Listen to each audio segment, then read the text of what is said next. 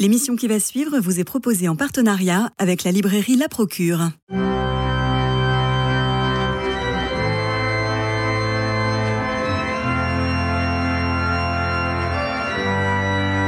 Culture Club, une émission de Radio Notre-Dame en codiffusion avec RCF. Christophe Maury. Infatigable diariste, la meilleure qualité d'un auteur, euh, Robert Scholtus, vous êtes un prêtre asymptomatique, c'est vous qui le dites, et vous publiez chez Albin Michel Les Confessions d'un croyant discret sous le titre Car rien jamais n'est achevé, phrase que prononce l'évêque au moment de l'ordination, c'est bien cela? C'est cela. Alors, pour vous restituer dans l'imaginaire collectif, vous avez été incarné à la télévision par Jean-Luc Bidot dans la série d'Arte, ainsi soit-il, en 2002, car vous avez été pendant 11 ans le supérieur du séminaire des Carmes. J'imagine que vous avez des milliers de pages de journal que vous avez dû écrire le soir quand tout le monde est couché. Et là, en 168 pages, vous allez à l'essentiel comme un cri, comme une urgence. Pourquoi une telle urgence? Pourquoi un tel cri? Pourquoi maintenant? Maintenant, oui, tout de suite. Parce que, enfin, vous, vous, aurez bien compris que, que ce livre, euh, né du, du, premier confinement, euh, contrairement à, à, la sollicitation habituelle qui, qui, nous a été faite euh, à cette période d'évoquer le monde d'après, moi, j'ai été euh, comment dirais-je, propulsé comme ça vers mon passé, vers, vers l'histoire de, de, ce qu'a été ma vie. Peut-être parce que c'était un temps favorable pour euh, retrouver le, comment dire, l'intensité de, de l'enfance, de retrouver l'enfant qui était en moi. Euh, et celui-là même que je voudrais je voudrais devenir ou redevenir. Alors, euh, ce que l'idéal, je vais tout de suite sur le, prêtre de, demain ou le prêtre d'aujourd'hui ou celui que vous, que vous évoquez en disant il ne sera plus un révérend père, mais un frère qui révère ses frères et sœurs en humanité, avec pour seule ambition de partager leur quête, de susciter leur énergie et de leur communiquer la joie de l'Évangile. Et alors là, vous avez dans tout votre livre la force de l'évangile absolument incroyable, et puis qui semble étouffée, éteinte, euh, écrasée par le poids de l'Église, et puis euh, euh, tous ces petits jeunes charmants en col romain que, vous semblez aujourd'hui, je ne dis pas refuser, mais remettre à leur place. Non, non, mais contrairement à ce que vous croyez, je n'ai rien contre l'école romain. j'en ai, j'en ai en, revanche, j'en ai plutôt contre ceux qui ont le col romain dans la tête. Voilà. Si vous voulez, si vous comprenez ce que, ce, que je veux dire. fait. Vous écrivez Il est probable que beaucoup d'observateurs extérieurs, que pour beaucoup d'observateurs extérieurs, l'événement est signé le naufrage définitif de l'institution ecclésiale, parachever son effondrement démographique, culturel et spirituel. Mais les fidèles du Christ Jésus voit bien que tout ce qui n'en finit pas de s'effondrer, c'est justement tout ce qui est contraire à l'évangile, c'est la religion idolâtrique qui s'est donné un Dieu tout-puissant pour assurer pouvoir et domination à ses fonctionnaires mâles, pour infantiliser et asservir le peuple des croyants. C'est vachement fort cette histoire. C'est fort, mais c'est juste. c'est fort, mais c'est juste. Non, mais je voudrais. J'ai l'impression que, vous donnez un grand coup dans, dans la fourmilière. On en parle beaucoup ici à cette antenne de, des gros problèmes de l'Église. Il y a eu le rapport Siazé, il y a eu euh, bon, et puis on voit aujourd'hui avec la synodalité, on s'interroge beaucoup. Donc euh, on ne sait pas s'il faut être clérical, non clérical, anticlérical, s'il faut suivre complètement l'Église, reprendre les évangiles, etc. Tout ça, c'est une grande. Et puis vous, vous arrivez avec, avec ce pavé dans la main, enfin un, un pavé assez mince parce que ça fait 167 pages, mais avec une, cette espèce d'électrochoc. Mais vous savez, on, a cherché à me faire passer, j'ai lu ça quelque part, comme euh, la figure par excellence euh, d'une église euh, progressiste, etc. moi, je pense l'inverse. Je suis dans la plus pure, la plus belle des traditions. Je suis, de ce point de vue, un traditionnaliste. Dans la tradition, les pères de l'Église ont toujours fait appel au, franc-parler, vous savez, à la. Je, ne retrouve plus le nom en, latin euh, ou en grec. Donc, le. Voilà, le, le franc-parler.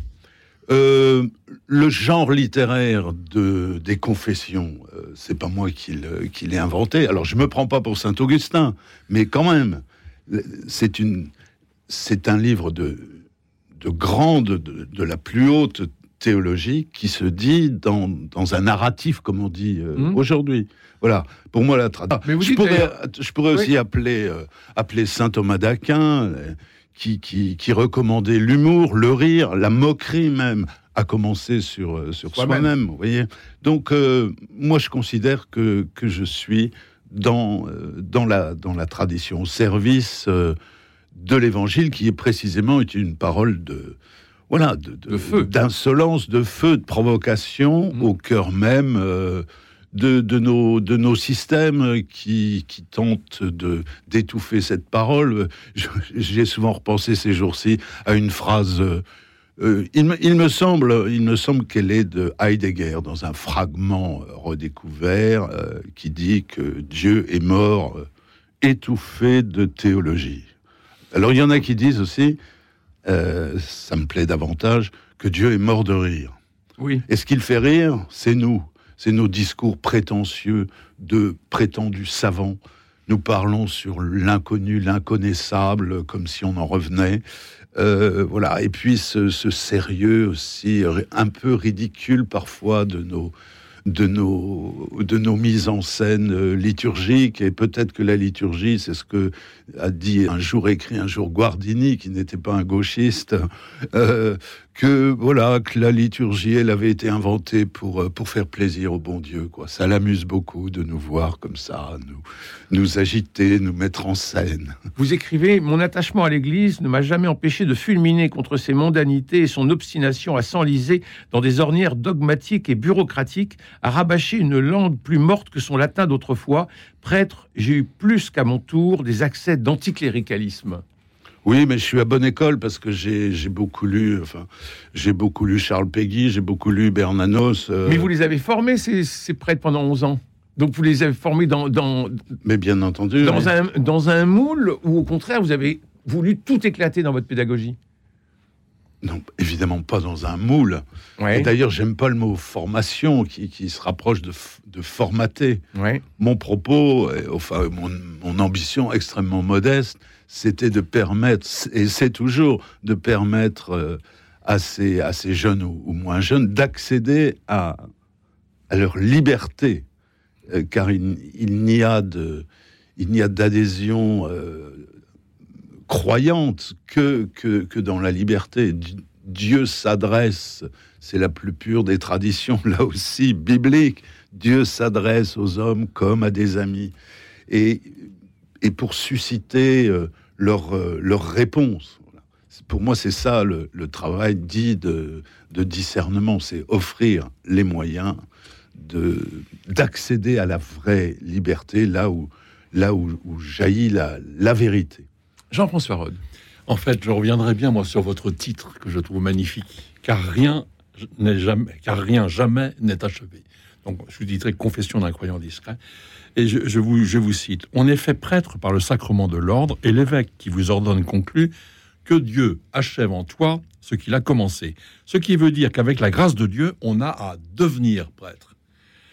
À tout juste 24 ans, je n'avais aucune idée de ce que j'allais devenir. Je m'en préoccupais pas. J'étais suffisamment expérimenté pour être totalement disponible. Je n'avais aucun plan de carrière, ni aucune stratégie pastorale en réserve. J'avais simplement un jour, en mon fort intérieur, décidé que je serais prêtre à cause de Jésus pour le service d'une église à laquelle je devais mes idéaux et ma formation. Et c'est cette, euh, je, trouve formidable que tout votre euh, vos confessions, donc votre itinéraire de vie et de foi, montre comment petit à petit vous devenez prêtre. Et euh, ce qui m'a frappé au, début de votre livre, vous dites vous avez toujours pensé être prêtre depuis le plus depuis votre enfance. Et ça toujours, vous êtes toujours tenu bon là-dessus. Oui, toujours. Et mais aussi, vous, aurez noté que je renverse un peu le propos. Il ne s'agit pas de devenir ce que l'on est, comme s'il y avait un être prêtre qui existait comme ça dans les nuages et qu'il suffirait d'incarner, mais qu'en fait, euh, on est fait prêtre par les rencontres, les événements. On est fait prêtre par les autres. C'est surtout ça que j'ai voulu dire. C'est ça la fabrique. euh, on a souvent utilisé ce mot-là, la, fabrique du prêtre. Elle, se fait comme ça, grâce euh, aux autres, grâce à, l'accueil de l'inattendu, de, de, des événements, de ce qui survient dans, une vie. Vous l'écrivez. Ce sont les autres qui, au fil du temps, au hasard des rencontres et au gré des missions reçues, ont fait de moi le prêtre que je n'avais jamais imaginé être, longtemps enseignant, un proter, poète à ses heures, passeur de textes, agitateur culturel, ami des saltimbanques, promoteur des jeunes talents, avocat des exilés, défenseur du patrimoine, confesseur des incroyants, confident des grandes solitudes. Vous écrivez, je voudrais dire ça, aux, pas, on parle de votre livre, mais c'est un livre qu'il faut lire, parce que vous écrivez vraiment très bien. Et régulièrement, on est là en train de se dire, ah, comme c'est bien dit. Franchement, c'est un, un, un, beau texte que vous avez fait là, euh, qui, qui, qui, est très stimulant pour un votre propre itinéraire est, est, très stimulant. Ouais, je vous remercie de dire ça parce que pour moi, ce qui, ce qui est essentiel euh, à l'arrière-plan de tout ça, c'est que pour moi, euh, l'expérience spirituelle est, un, est, est semblable ou elle est en, je ne sais pas comment dire, euh, en, en, proximité intime avec l'expérience littéraire. L'acte de croire et l'acte d'écrire participent des mêmes élans, des mêmes incertitudes, des mêmes doutes, euh, des voilà, des, des, retours en arrière, des hésitations et puis des fulgurances.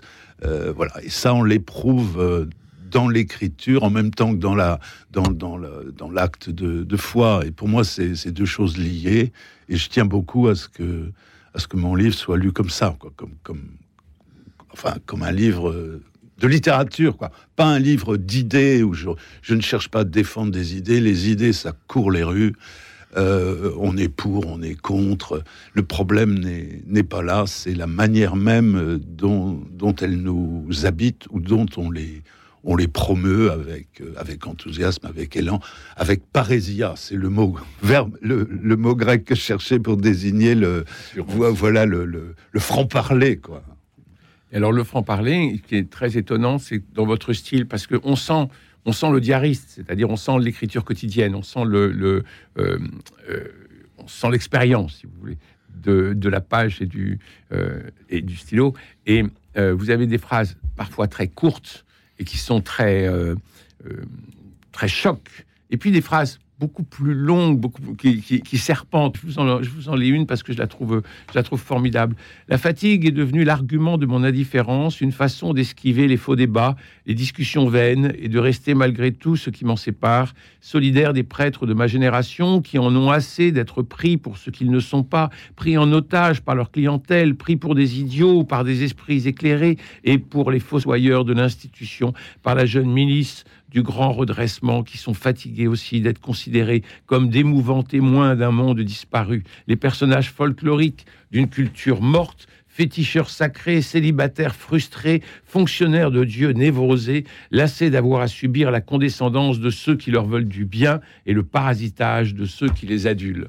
En une phrase, vous avez contourné complètement tout le, toute la question et, qui se termine par cette chute terrible, le parasitage de ceux qui les adulent. Vous venez de dire que euh, on devient prêtre par les autres et par le contact des autres et la confrontation et tout ce qui nous, tout ce qui nous nourrit. Mais enfin, vous êtes d'accord aussi que les autres vont parasiter les prêtres en disant ah euh, mon père prenait la place d'honneur, ah mon père euh, vous êtes le chef de la famille. Oui, absolument. Oui. Ben, vous savez, on, le dit souvent, puisqu'il est, fort question du cléricalisme. C'est le pape François qui, revient à la charge là-dessus. Et on, dit aussi que le cléricalisme, comment dire, il, peut caractériser euh, n'importe qui, enfin, des, pas, seulement des célibataires euh, mâles, mais aussi des, femmes. Il peut co concerner euh, des, laïcs.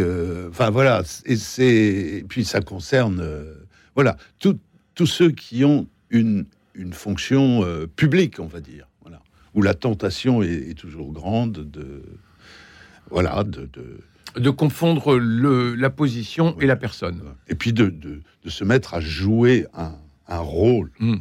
Et le rôle qui finit par, par tuer le par tuer l'inspiration même qui, qui, en est à l'origine. Jean-François. Justement, il y a un peu un paradoxe avec les positions que vous avez. Vous êtes nommé supérieur du séminaire universitaire, du séminaire de l'Institut catholique de Paris par le cardinal Lustiger. Euh, c'est quand même pas mal, ça, non? Ah bah, c'est bien, oui. oui. Parce que c'est quand même un poste très important et, ça- et- et ça prouve justement quand même une, une grande liberté dans l'Église pour, pour, pour de, de vous, mais aussi de celui qui vous nomme et de, ce, et de ceux que vous accueillez, non? Oui, alors je. Comment dire Cette confiance, je crois que je la dois, là encore, à Charles Péguy. Parce que euh, je, je suis, j'ai été, je suis membre de l'amitié Charles Péguy, parce que j'ai beaucoup travaillé cette, euh, cet auteur.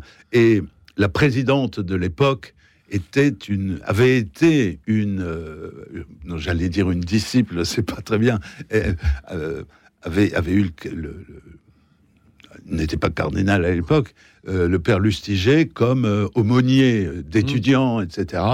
Donc, En face tout de suite, euh, tout de suite, je, voilà, j'ai considéré, si je puis, si je puis dire. D'accord. Ouais. Non, mais c'est très très bien. Et euh, vous parlez bien des des des, euh, des, des séminaristes que vous aviez, alors pas en formation peut-être, mais dont vous étiez quand même responsable. hein. Et euh, Vous êtes à la fois DRH, vous êtes, euh, enfin, vous, vous, vous énumérez toutes les tâches que, que- que vous faites. C'est, euh, c'est écrasant comme, comme boulot parce que on se dit mais où est la spiritualité? C'est-à-dire qu'il a des journées de 27 heures et puis alors après il a son moment spirituel pour lui. Non, pas du tout. La spiritualité, elle est, elle est à l'œuvre dans, dans tout ce qu'on fait. Ouais. C'est pas la cerise sur le gâteau. hein, c'est euh, C'est ce qui habite euh, tout ce qu'on fait. Et puis le, le- le- le- les principes mêmes qui, qui, qui président à ça. Et, et c'est un emploi du temps de fou. Oui, c'est vrai, mais bon, pas plus que n'importe quel euh, responsable dans, dans la société. Il faut pas exagérer. vous dites de, de vos séminaristes, jusqu'au plus loin qu'il m'ait été possible, je leur ai fait confiance à ceux que j'appelais mes gaillards. Leur ferveur m'a ému à sa manière, m'a édifié. Chacun d'eux, pardon, chacun d'eux à sa manière m'a édifié. Et peut-être plus encore ceux qui un jour, contre toute attente, ont choisi de partir plutôt que de se mentir. Mais comment n'aurais-je pas pu admirer ces jeunes chrétiens prêts à risquer leur avenir au nom d'un certain Jésus?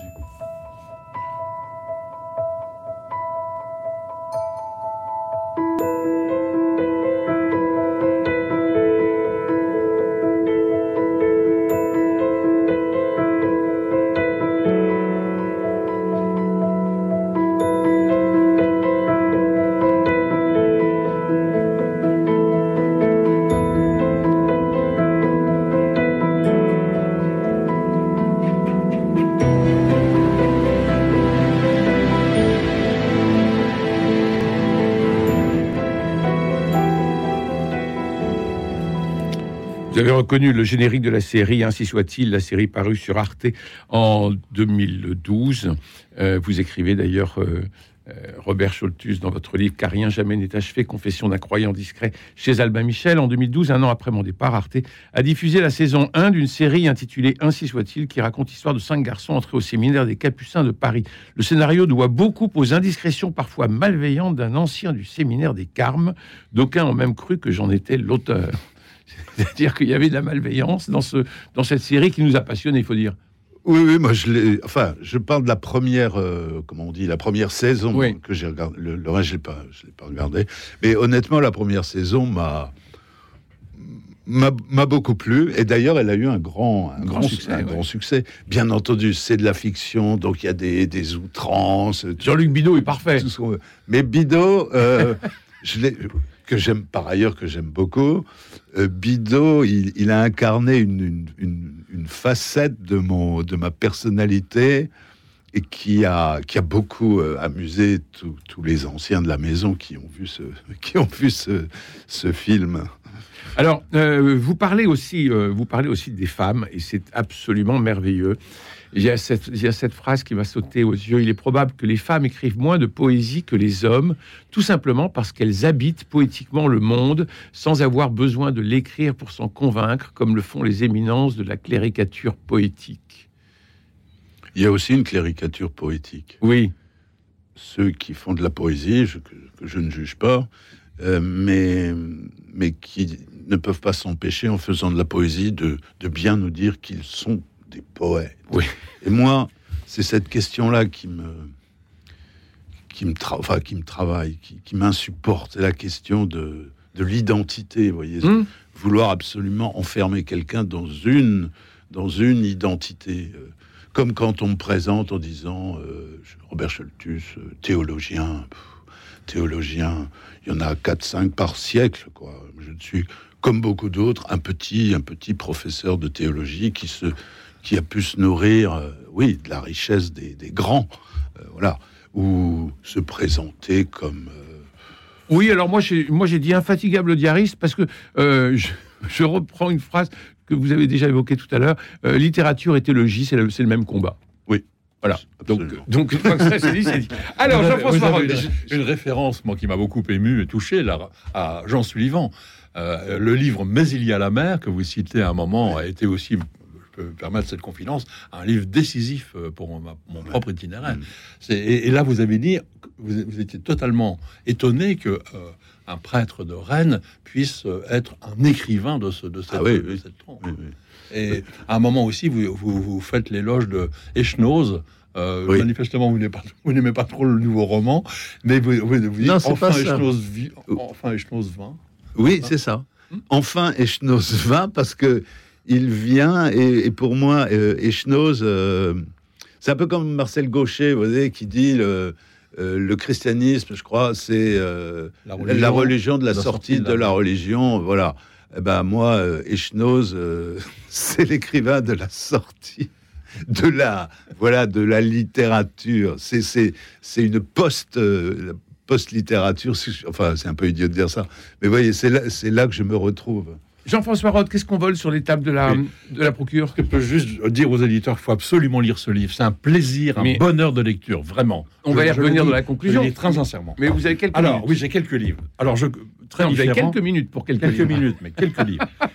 Un livre formidable qui s'appelle L'Évangile de Jean, commentaire de Johannes Butler. Alors vous savez tous qu'un commentaire biblique, c'est un livre savant, c'est un gros livre. Là, il y a 800 pages. C'est de la paraphrase, être- c'est de la paraphrase appuyée Pas sur l'étymologie grecque, euh, juive C'est un et livre absolument indispensable. C'est un livre évidemment qui ne se lit pas de, de la première page à la dernière, mais c'est un livre qu'on a dans sa- dans sa bibliothèque. Et quand on est sur un texte, on va voir là. Et on apprend toujours beaucoup de choses. Et on est même mis en doute sur un certain nombre de choses qu'on croyait absolument évidentes. C'est un, un- c'est un condensé de science. Ça remplace pas la méditation, mais ça, ça, permet, stimule. ça, et ça permet de pas faire n'importe quoi dans sa méditation. Très bien. Donc, c'est un très beau livre. Il faut lire d'ailleurs l'introduction euh, sur l'auteur, le, le contexte, c'est formidable. Johannes Butler, L'Évangile de Jean, euh, aux éditions jésuites. Vraiment un livre, je considère, indispensable. Bon. René Guiton, Paolo, La présence de l'absent chez Lecter Brouwer. Et En fait, Paolo, c'est le père Pal- euh, Dal Oglio, je prononce sûrement mal, un père jésuite qui a été, qui a disparu euh, en Syrie, dont on n'a aucune nouvelle. On ne sait pas s'il est prisonnier, on ne sait pas s'il est mort. Et c'était un homme qui avait évidemment pris position contre Bachar al-Assad. Et euh, René Guiton, qui est un franciscain, euh, fait à la fois un éloge de son ami, mais aussi réfléchit sur ce que c'est que d'être un témoin comme ça qui donne sa, qui, va jusqu'à donner sa vie. Ça s'appelle Paolo, la présence de l'absent de René Guiton aux éditions Brouwer. Est-ce que j'ai le temps encore de dire Oui. de Bénédicte Bouillot et Christophe Belchart, Éveille-toi mon âme, c'est en fait une introduction à la philosophie d'Edith Stein. Et c'est pas inutile parce que euh, elle n'est pas facile à, à lire. On, on la connaît surtout donc comme carmélite et, et comme sainte désormais euh, par ses écrits spirituels, mais il faut pas oublier qu'elle a été une disciple de Husserl et même euh, peut-être sa, sa disciple préférée. C'est une grande maîtresse philosophe. Euh, non, tu- tu- non, non, je crois pas. Bah, Je, je pense pas moi. Non. Tu, tu confonds avec Heidegger et, et- Et voilà. mais euh, non, non, mais Edith Stein était est une philosophe effectivement pas faci- facile que ça d'accès. Et là, ce livre-là, voilà, permet d'entrer dans sa philosophie, dans la phénoménologie, de manière euh, vraiment accessible à tous. Ça s'appelle Éveille-toi mon âme parce que c'est une méditation euh, de sur ce que le thème de l'âme. C'est formidable. C'est chez de Brouwer.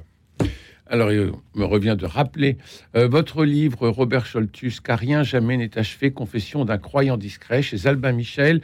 C'est une petite dynamite et euh, formidable, en 167 pages. Je n'en garderai qu'une seule phrase en conclusion, si vous en êtes d'accord, mais qui m'a marqué. Alors je sais que sur votre tombe, il faudra dire, euh, parce que vous, vous, le demandez en disant oui, ça se fera pas, que l'on pardonne toutes les fautes que vous avez faites en voulant faire du bien. Mais en tout cas, la phrase que je garde, c'est ayez une confiance simple en la vie et vous verrez, c'est une grande beauté.